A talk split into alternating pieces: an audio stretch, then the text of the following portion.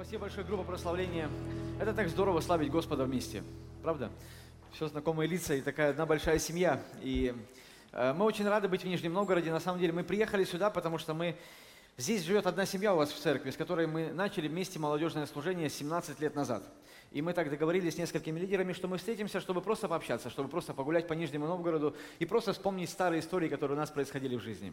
И так получилось, и поэтому для меня радость большая быть в церкви. И, конечно же, как мы в воскресенье без церкви? Да, и это вообще невозможно. Ну, я не знаю, как вы, но я не представляю свою церковь без а, воскресного богослужения, да, то есть когда был онлайн, а, но мы служители были все равно в церкви, потому что мы все организовывали, поэтому мы вообще ничего не пропускали, у нас все было всегда а, и в полной мере. Большой вам привет от пастора Масулы э, и Ранди. Они знают, что я здесь сегодня. И пастор Геннадий, вам, конечно, большой-большой привет. Ну и всей церкви. Вы знаете, мы одна большая церковь, правда? И мы настолько уже перемешаны, что я иногда кого-то в Нижнем Новгороде вижу из Москвы. Да, тут целая делегация вчера. Мы стояли на очереди на канатную дорогу. Мне приходит сообщение, пастор, ты что здесь делаешь? Я смотрю, через несколько метров стоят молодежь из нашей церкви на эту же канатную дорогу. Я думаю, все, уже все помешалось, уже ничего не понимаешь. А некоторые из вас в Москве находитесь, и мы думаем, что вы москвичи, да, а оказывается, вы нижегородцы, да, и вот мы так вот э, перемешались вместе, поэтому если говорить о наших церквах, то мы точно одна церковь. Вот тут уже все перемешано, и уже мы вообще ничего не понимаем. И знаете, что для нас удивительно, что ваша церковь Слова Жизни более древняя, чем наша церковь Слова Жизни. По годам. Мы только в этом году будем отмечать 25 лет, а вы уже отметили. Да? Вот так интересно происходит. Вы знаете, я сегодня хотел бы поделиться с вами на одну очень такую тему, которую я обнаружил в Слове Божьем. Э, иногда в Библии мы встречаем такие слова, которые для нас являются христианскими словами или библейскими словами, да? или слова, которые мы часто используем. Аминь, аллилуйя, да, там. Какие еще есть слова христианские? Причастие, благословение. Мы какие-то слова такие говорим, и, например, если бы я сегодня начал бы говорить так, что я буду проповедовать на тему благословения, мы бы, скорее всего, все поняли, да? Если, бы я, если было бы объявление о том, что приезжает Алексей Романов, будет проповедовать на тему проклятия, может быть, кто-то бы не пришел бы в церковь сегодня, да? Потому что мы примерно понимаем, о чем будет идти речь. Но я хотел бы сегодня проповедовать на такое слово, которое в Библии называется как обстоятельство. Вы встречали такое слово в Библии? Оно библейское слово, там оно находится. Слово называется обстоятельство. И думаешь, а что это такое за слово, да? К чему его можно адресовать или к чему его можно применить? Ну, как мы используем слово обстоятельства? Например, кто-то опаздывает куда-то, и он говорит, извини меня, пожалуйста, случились такие обстоятельства, да, по семейным обстоятельствам, да, или такие-то обстоятельства меня вынудили сделать что-то, или что-то еще произошло, и мы э, какие-то вещи в своей жизни так вот как бы целиком называем словом обстоятельства. И я понял, что эти обстоятельства с нами происходят регулярно, в разных местах, в разных ситуациях и в разных-разных вещах. Но это слово находится прямо в Библии, если мы откроем с вами сегодня утром первое место Писания. Это второе послание к Коринфянам, 4 глава, 8 стих. 4, послание, 4 э, глава второго послания к Коринфянам, 8 стихе написано так. Апостол Павел пишет следующее. «Мы отовсюду притесняемы, но не стеснены, и мы в отчаянных обстоятельствах, но не отчаиваемся. Апостол Павел говорит, мы находимся, ну он тогда о прошлом говорит, да, и он говорит, мы находимся в отчаянных обстоятельствах. И знаете, что удивительно? В этом году многие из нас, мы с вами, оказались в таких обстоятельствах, которых никогда в своей жизни не были. А, если вы любите планировать, то все, чему вы учились все свои годы, теперь разрушено. Правда же? Мы как церковь, мы планировали на долгие годы вперед, что будет происходить. Мы знали, что когда будет. Мы понимали, где что будет происходить. Мы все прекрасно представляли. Но этот год абсолютно все разрушил. Потому что пришли такие обстоятельства, которые оказались выше нас. И мы вообще не знали, что делать. То есть мы даже не знали, как подготовиться, мы не знали, что нужно предпринять, и мы оказались в обстоятельствах, которые были выше нас. Но я хотел бы сегодня через всю проповедь протянуть одну такую очень э, э, интересную и для нас с вами известную историю, история об Иосифе. И знаете, это человек, который попал в настоящие сложные обстоятельства в своей жизни. Если мы посмотрим с вами, мы ее не будем открывать, но вы можете дома посмотреть ее, или многие из вас вы так ее знаете, Бытие 37 глава говорит об обстоятельствах, в которые попал Иосиф. Он попал в такие обстоятельства, в которые мы сегодня, глядя на него, сможем сказать, Иосиф, мы тебя где-то примерно понимаем.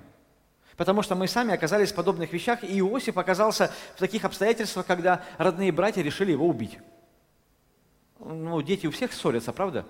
Да, э, брат-сестра, да, обычно говорят, ну, брат-сестра вроде же должны как-то быть ближе, да, но они ссорятся все.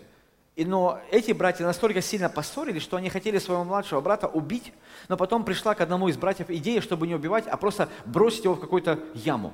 В эту яму его бросили, после того, когда ему пришло откровение о том, что он что-то сделает. Он собрал своих там братьев, да, э, может быть, на семейном завтраке они собрались, он сказал, мне приснился сон, что через время произойдет такая, такая, такая история. И когда он об этом рассказал, да, с ним случились обстоятельства, которые мы с вами видим в Библии. Его хотели убить, кинули в ров, и в итоге его продали. И ты думаешь, у Иосифа были такие обстоятельства, которые сложно себе представить в своей жизни. Что-то с ним случилось настолько сложное. И знаете, в этом году мы могли бы с вами присоединиться, потому что у каждого из нас что-то случилось, что поменяло в корне нашу жизнь поменяло наше расписание, поменяло наши работы, поменяло наш рацион, поменяло наши вообще люди, места, там всякие разные вещи. Мы оказались в таких обстоятельствах, которых только трудно себе представить. Я недавно встречался с одной парой семейной, они уже, кстати, были снова семейная пара. А, они были вместе в Таиланде, улетали, жена с ребенком улетела, муж остался. И прожил три месяца один в Таиланде. Ну, тут, слава богу, он компьютерщик, работал. Ну, думаю, какие-то обстоятельства. Я вообще не представляю, как бы я там остался один, моя жена бы с ребенком куда-то улетела. Ну, то есть вот такие обстоятельства, да, то есть, ну, как бы, вроде бы в хорошем месте находится, но я бы лучше похуже месте был, но вместе с семьей и разные обстоятельства, которые мы с вами встречали в течение всего этого года. Многие люди оказались в таких сложных обстоятельствах. Но знаете что? У нас время от времени появляются подобные обстоятельства в жизни. Мы раньше их переживали время от времени, а в этом году мы просто все вместе столкнулись с какими-то обстоятельствами. То есть если раньше при, приходишь на домашнюю группу, у кого-то одного плохо, но у других всех нормально. Правда же? Его раз так утешили, сказали, брат, сестра, все будет в порядке, держись там, крепись, все будет хорошо, то теперь мы все могли вместе встретиться на домашней группе. Нет, не могли, мы по зуму встречались. Да? Это вообще странное явление, да, правда же? Я не знаю, как у вас прошли вот эти вот все зумы, да? Мы уже в конце просто уже смотрели на них и, ну, окей. Все хорошо у всех, да, да, до свидания. Ну, уже не интересно все это было. И мы оказались там тогда, и у всех были какие-то проблемы, у всех случались какие-то вещи, но знаете, я вспоминаю свою жизнь и помню, когда мы оказывались в подобных обстоятельствах в своей жизни еще до пандемии. Я помню, когда мы только начали проигрывать для Бога, и у нас была э, ситуация такая, что к нам приехало 20 человек, даже 25, по-моему, человек, а нам негде было жить. И мы тогда оказались, э, вот пошли к ларьку, ларек, правильное слово, да? В Москве называют палатка. Я когда в Москву приехал много лет назад, они говорят, пойду в палатку, я думаю, палатка это же в лагере, да, где-то? Я не понимал, о чем они говорят. Я помню, мы пошли в ларек, купили газету, в таких обстоятельствах находились, нашли первое попавшееся объявление, позвонили по нему и сняли дом. Этот дом, правда, был без э, замка, поэтому там происходили другие вещи потом. Да, и хозяин пьяный каждый день приходил. Но я помню, мы оказались в таких обстоятельствах, которые тебя вынудили к чему-то, что ты должен был сделать. Я помню, однажды мы, когда э, утром проснулись в Москве, я помню, там мы только переехали несколько лет до этого, э, несколько лет после, или как несколько месяцев после этого, я помню, когда случились такие обстоятельства, когда Катя, моя жена, пришла на работу, ее утром уволили. Днем нас выгнали из квартиры. А вечером наша машина попала в аварию. Я помню, мы стояли вместе, да, Катя, помнишь, в парке? И говорим, Господь, а что еще может случиться сегодня? Что еще может быть хуже? да? Э, ну, вот если вы с Катей пообщаетесь, ее нельзя уволить. Ну, в смысле, это другой человек. Мы все разные, но это святой человек. Я думаю, что, как так день начался вообще? И такой день был сложный. Мы оказались в таких обстоятельствах. А помню, э, может быть, вы переживали или будете переживать, когда наш сын, которому было 14 лет, был номинально верующий, но фактически был абсолютно неверующим. А мы, мы же пасторы в церкви, мы никак не хотели с этим соглашаться, мы оказались в таких тяжелых обстоятельствах, когда мы просто взмолились, мы начали что-то делать, потому что мы понимали, что были очень и очень и очень сложные обстоятельства. Но что мне нравится в этом месте апостол Павел говорит, мы в отчаянных обстоятельствах, но послушайте, он говорит, но мы не отчаиваемся – и знаете, вот это важный урок, который мы должны взять для своей жизни. Мы попадаем порой в тяжелые обстоятельства. И если бы сейчас дать кафедру кому-то, каждому из нас, кто находится здесь, в зале, мы могли бы диссертацию заключить, по, по, защитить по обстоятельствам. У меня такие-то, у меня такие-то, у меня такие-то, у меня такие-то, у меня это случилось, у меня это случилось. Но апостол Павел говорит, я тоже нахожусь в тяжелых обстоятельствах. Он говорит, но мы не отчаиваемся. И вот не вопрос с тем, куда мы попали – мы попадем обязательно в какие-то истории. И пока мы здесь на земле, дьявол будет делать все возможное, чтобы мы попадали в различные обстоятельства, в различные сложности. Но апостол Павел говорит, с каким отношением мы выходим или проходим, или попадаем в обстоятельства, он говорит, мы не отчаиваемся. Дорогие братья и сестры, хотел бы сегодня утром вам принести это, может быть, ободрение и сказать, что бы ни проходило в вашей жизни, пожалуйста, не отчаивайтесь. У нас был выезд прославления, а, молодежная команда, собрались вместе, Карен собрал их всех вместе и говорит, дорогие братья и сестры, все, что мы хотели сделать в этом году, мы не сделали. а все, что они хотели сделать, сделали. Это было такое хорошее ободрение для того времени. Но смотрите, дальше что продолжается. Апостол Павел в этом же послании в 6 главе говорит следующее. «Мы никому ни в чем не полагаем притыкания, чтобы не было порицаемо служения, но во всем являем себя как служители Божьи, в великом терпении, в бедствии, в нуждах, в тесных обстоятельствах». Он говорит, когда мы попадаем в подобные вещи, наше отношение, с которым мы проходим эти обстоятельства, оно отношение как у служителей Божьих, чтобы никому не подавать какого-то примера к потыканию или к притыканию или каким-то э, соблазнам. Он говорит, мы, попадая в обстоятельства, проходим их правильно. Почему? Потому что я служитель Божий. Вы знаете, я так вам скажу, если мы как верующие, попав в какие-либо обстоятельства, начинаем паниковать, тогда что делать неверующим? Если мы, как верующие, попадая в трудные обстоятельства, печалимся, что-то там с нами еще происходит, мы теряем веру, теряем надежду, теряем какие-то еще вещи, тогда получается, что делать другим людям? У них надежды вообще никакой нету. Потому что в сложных обстоятельствах мы, как верующие, понимаем, что наша сила или наша надежда в Боге. Бог хранит нас, Бог поможет нам, Бог будет вести нас, Бог будет заботиться о нас. И апостол Павел говорит, мы никому ни не притыкаем порицания, чтобы не было порицаемо служения. Он говорит, мы стараемся настолько красиво выйти из этих обстоятельств, чтобы не было никому никакого преткновения. Пастор Мацула в начале пандемии проповедовал проповедь и сказал так, когда мы пройдем все это, то, что мы проходим сегодня, мы станем лучше золота. Мы станем еще лучше, чем мы были до пандемии. Мы станем еще лучше, и мы пройдем настолько красиво то, что мы проходим сегодня, чтобы никто не мог сказать, что я стал хуже. Мы станем еще лучше. И правда, сегодня мы видим, как насколько вера христианская стала крепче.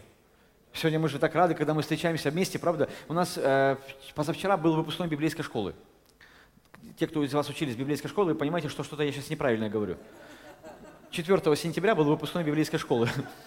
Мы их спросили, вы как хотите, онлайн или офлайн закончить библейскую школу? Они сказали, офлайн, неважно когда. И когда э, мы, мы, э, они пришли все в зал, там примерно 200 студентов пришли в зал библейской школы в нашем здании в церкви, вы знаете, программа была не нужна. Они просто друг друга встретили, просто и такой щебет по всему залу стоял. Я подумал, люди так рады встретиться вместе, и ничего им больше не нужно, ни там, ни что-то куда-то говорить, они были настолько счастливы. И я вижу, что когда мы проходим эти обстоятельства, мы проходим как служители. А что нам делать? Мы оказались там, где мы оказались, но мы должны хранить марку, или мы должны хранить достоинство, мы должны хранить свою христианскую веру и проходить эти обстоятельства. Да, ничего страшного, выпускной в этом году был не как обычно 25 мая, 4 сентября. И три дня между открытием и закрытием библейской школы всего лишь. Мы так тоже ничего не понимаем. Я с учителями прощался, говорю, во вторник увидимся на открытии. Обычно это три месяца проходит после этого. Да? Сложно было. Но знаете, как мы проходим это? Вот, например, э, свой пример расскажу. Да, у вас у каждого, я думаю, есть какие-то свои примеры. Два года назад мы отправились с семьей вместе путешествовать э, на машине через Казахстан, э, Узбекистан, Киргизстан и оказались еще в Туркмении те, кто из вас в отпуске бываете, скажете, какое-то не туристическое направление, правда? Ну, правда, да. То есть мы с семьей отправились, поехали, и мы думаем, ну, поедем вместе, шесть человек, сели в микроавтобус и поехали вместе в Казахстан. Ну, чтобы до Казахстана добраться, нам еще нужно проехать две с половиной тысячи километров.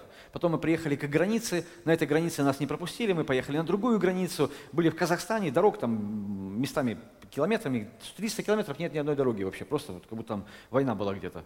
Оттуда приехали в Узбекистан, они смотрят на нас, что вы здесь делаете, из Москвы приехали в Узбекистан, да, нам все нравилось, мы детям показали Ташкент, они увидели, они поняли, что значит быть по-настоящему, вот когда, знаете, фразу говорят, жарко, как в Ташкенте, да, они все это осознали, мы это видели, то, то, то, то, то, везде были, и когда нас спрашивают, а почему вы поехали туда, ну ты же не выйдешь и не скажешь, ну у нас только деньги есть для Ташкента доехать. Ну, то есть, понимаете, да, то есть мы как бы, но когда мы там находимся, мы не создаем впечатление, мы такие несчастные, сели в машине, поставили флаг, у нас нет денег, мы поехали отдыхать в Казахстан. Мы как служители, мы не имеем права так делать. Мы находим самое лучшее из каких-то сложных вещей. И знаете что? Наши дети до сих пор вспоминают это как самое яркое и лучшее впечатление, которое мы вообще пережили. Потому что когда мы проходили границу Казахстан-Узбекистан, мы не знали, пройдем ее или нет. Они, вернее, прошли, а я остался на той стороне с машиной. А потом, когда меня отправляли из э, Узбекистана в Туркменистан, это вообще отдельная история. Я с рюкзаком вышел, как будто в тюрьму ушел. Правда вам говорю? Они помахали, ворота закрылись, и я ушел. И потом через три дня ворота открылись, я вышел. вот так и было все по-настоящему. Но послушайте, мы же не можем так сказать, у меня все плохо, поэтому я поехал туда. Вот посмотрите, у меня такая тяжелая жизнь. Если мы посмотрим с вами на Иосифа, он так вообще не делал. Потому что если бы Иосиф и Твиттер были в то время одновременно, то была бы беда. Потому что он писал бы там все самые депрессивные мысли, которые у него были. Потому что там он, находясь в обстоятельствах, он мог весь мир обвинить. Он мог сказать всем, какой мир несправедливый, какие братья плохие, какая разная эта история. Но мы видим с вами, если мы посмотрим в конец истории, он совсем выбрал по-другому себя вести. То есть у него были бы все шансы сказать, как все плохо – и знаете, у нас точно так же иногда, когда мы попадаем в какие-либо обстоятельства в своей жизни, у нас есть все возможности повести себя так, что нас будут жалеть, и мы будем абсолютно правы. То есть нам будут оказывать жалость, мы будем такие, знаете, измученные, изможденные, все такое. Но послушайте, такое отношение никакой пользы нам не даст. Мы ничего не сделаем в таких обстоятельствах. Но Иосиф, проходя такую жесть, он не обиделся на всех. Мы видим с вами, у него не было обиды на братьев. То есть он не хранил это в себе. Вы знаете, как много христиан, которые обижаются в тот момент, когда какие-то сложности с ними в жизни происходят, они начинают обижаться и обвинять всех вокруг. Я увидел с годами, что иногда бывают такие моменты в нашей с вами жизни, в которых люди нам не помогут. Нам только Божья помощь поможет. Ну, то есть, если Бог сам не придет, ничего не изменится. Я помню, когда мы столкнулись с тем, что с нашим сыном была вся эта история, и он был номинально верующий, если бы я мог бы какого-то другого верующего попросить, чтобы он с ним поговорил, и чтобы мой сын стал верующим, я бы это сделал. Но нет такого человека. Когда подросток в 13 лет не решает идти в церковь, нет такого человека, который мог бы его вдохновить пойти в церковь. Ко мне как пастор иногда подходит и говорит, поговори с нашим сыном, он в церковь не ходит. А я думаю, а что у меня какая-то магия есть? Я как-то сейчас с ним так поговорю, что он пойдет в церковь. Это не, так не работает. Тебе нужен Бог в этих ситуациях. И никто ничего не сделает. Если на работе там, может быть, какие-то вещи происходят, или когда в правительстве что-то происходит, или когда-то в мире что-то происходит, а что мы с вами можем сделать? Вот что мы можем с вами сделать? Ничего, только Богу доверять. И Иосиф в эти моменты, проходя вот э, все это испытание, он не дал повод к порицанию служения. Он не дал повод к тому, чтобы ругали бы там Бога или еще кого-то. Он не дал для этого повода. Поэтому и мы, братья и сестры, что бы у нас ни было, будем счастливы и довольны тем, что у нас с вами есть. Правда же? И оттуда будем находить для себя какое-то лучшее обстоятельство. И написано, что 39 глава книги Бытия написано в 4 стихе «И снискал Иосиф благоговение, в очах его и стал служить ему. И он поставил его над всем домом, и все, что имел, отдал в руки его. Когда он оказался в тюрьме, потом он попал к Патифару, вся вот эта история случилась, и он настолько там себя по-другому повел, хотя мог же просто включить жалость. Сказать, я такой бедный, несчастный, евреи меня украли, продали, хотели убить, теперь я оказался здесь и всю свою жизнь проведу на нарах. Нет. Иосиф выбрал вести себя по-другому. Поэтому мы, дорогие братья и сестры, попадая в различные обстоятельства в своей жизни, давайте будем вести себя совершенно по-другому. Давайте не будем теми людьми, которые сдаются, которые, э, что там с ними происходит, они так себя ведут. И может кто-то скажет из вас, вы скажете, вот это пастор, тебе легче. Но послушайте, когда апостол Павел говорит, он не к пасторам обращается. Он обращается абсолютно ко всем людям, которые там читали его в Коринфе а спустя э, столетия, тысячелетия он обращается и к нам с вами сегодня, чтобы и мы точно так же посмотрели и понимали, что это обращение Павла было абсолютно к нам. Находясь в трудных обстоятельствах, мы ведем себя так, как служители Божьи. И мне это очень нравится. Когда мы как достойно проходим все эти вещи. Дальше, смотрите, что интересно происходит что мы часто не, э, не, не обращаем как внимание на эти вещи, но дальше происходит вообще удивительное. Филиппийцам 1 глава, 12 стих написано так. «Желаю, братья мои, чтобы вы знали, что обстоятельства мои послужили к большему успеху благовестия, благовествования. Апостол Павел говорит, что обстоятельства, в которые он попал, привели его к чему-то хорошему. И мне так это нравится, потому что так часто в жизни происходит. Ты попадаешь в какую-то непонятную историю, а потом эта непонятная история как-то красиво заканчивается. И ты думаешь, как это вообще могло произойти?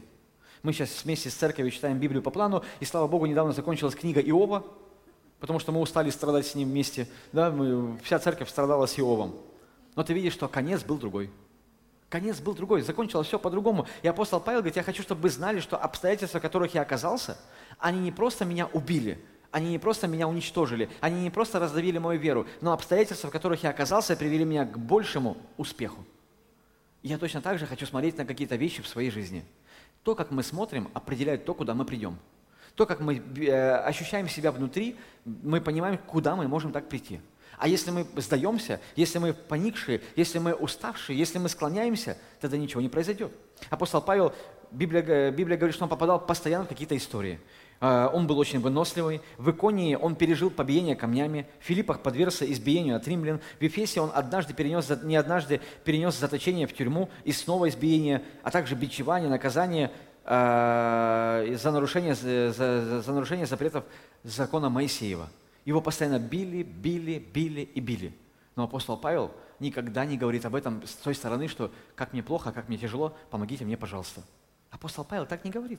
Он ведет себя совершенно по-другому. И послание к филиппийцам, о котором он говорит, что я хочу, чтобы вы знали, что обстоятельства мои послужили к большему успеху, он пишет его прямо из тюрьмы. То есть прямо находясь в тюрьме, апостол Павел пишет это послание и говорит, я хочу, чтобы вы знали. И дальше он продолжает в 13 стихе. «Узы мои о Христе сделались известными всей притории и всем э, прочим. И большая часть из братьев в Господе, ободрившись узами моими, начали с большей смелостью безбоязненно проповедовать Слово Божье. По сути, когда они посадили его в тюрьму, они думали, что теперь учение апостола Павла закончится. А когда люди узнали, что он в тюрьме, они начали еще больше проповедовать.